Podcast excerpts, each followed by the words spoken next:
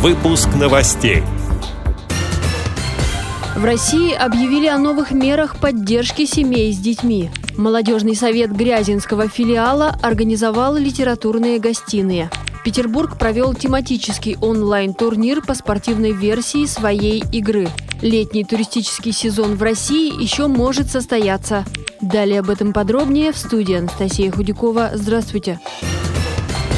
Семьи с 1 июня получат разовую выплату в 10 тысяч рублей на каждого ребенка в возрасте от 3 до 15 лет. Об этом заявил президент Владимир Путин на совещании по санитарно-эпидемической ситуации. Выплата предусмотрена в рамках дополнительных мер поддержки в период пандемии. Заявки начали принимать с 12 мая через портал госуслуг. Также это можно сделать через отделение пенсионного фонда. Для семей с детьми до 3 лет предусмотрены выплаты в 5 тысяч рублей в течение трех месяцев. Эту же сумму каждый месяц, начиная с июня, будут выплачивать семьям, имеющим право на материнский капитал. Размер пособия по уходу за ребенком для неработающих и студентов повышен в два раза и составит 6751 рубль. А семьи, в которых доход ниже прожиточного минимума, смогут оформить выплаты в 5,5 тысяч рублей на детей с 3 до 7 лет. Также глава государства во время обращения объявил о завершении нерабочего периода в России. При этом под запретом пока останутся все массовые мероприятия. Ограничения сохраняются и для людей старше 65 лет, и тех, кто страдает хроническими заболеваниями. Теперь решение о смягчении или сохранении ограничений принимают губернаторы. Однако в ряде регионов, в том числе в Москве, режим самоизоляции продлен до 31 мая. В Липецкой области молодежный совет Грязинского филиала Общества слепых при поддержке Центральной районной библиотеки в социальных сетях и мессенджерах проводит литературные гостиные. На них уже затрагивали православные темы – праздники Пасха и Красная Горка. На 1 мая рассказали об истории возникновения этого праздника, обычаях и традициях в других странах. В год памяти и славы подготовили и цикл публикаций, посвященных 75-й годовщине Великой Победы, творчеству поэтов и писателей-фронтовиков.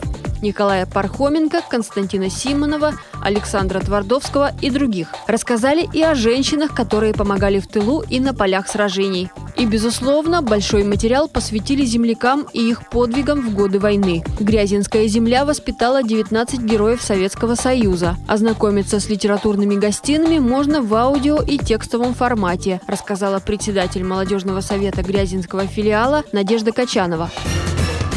В День Победы студенческое объединение «Интеллектуально-развлекательный и инклюзивный клуб номер один» в Петербурге организовало тематический онлайн-турнир по спортивной версии своей игры. Оно действует при Российском государственном педагогическом университете имени Герцена. Встречу приурочили к празднованию 75-летия Великой Победы. Редактором пакета вопросов стал Кирилл Багловский, многократный победитель телевизионных турниров своей игры. В турнире также участвовали знатоки истории из Москвы Москвы и Московской области. Онлайн-игра с участием инвалидов по зрению стала первым опытом такого рода. По итогам победителем назвали Андрея Усачева из Подмосковья. Второе место у Владимира Савинкова, представителя московской команды. Третье у Светланы Понедельниковой из Петербурга. Как отметили участники, перед стартом были волнения, как все пройдет, но игра получилась. Борьба развернулась настоящая, почти до конца игры было неясно, кто победит.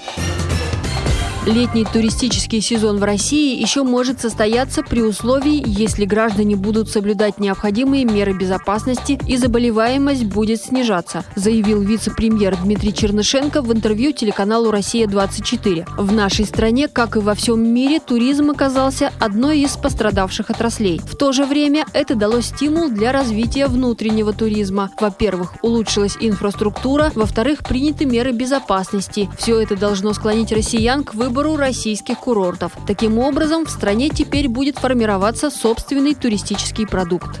Эти и другие новости вы можете найти на сайте Радио ВОЗ. Всего доброго и до встречи!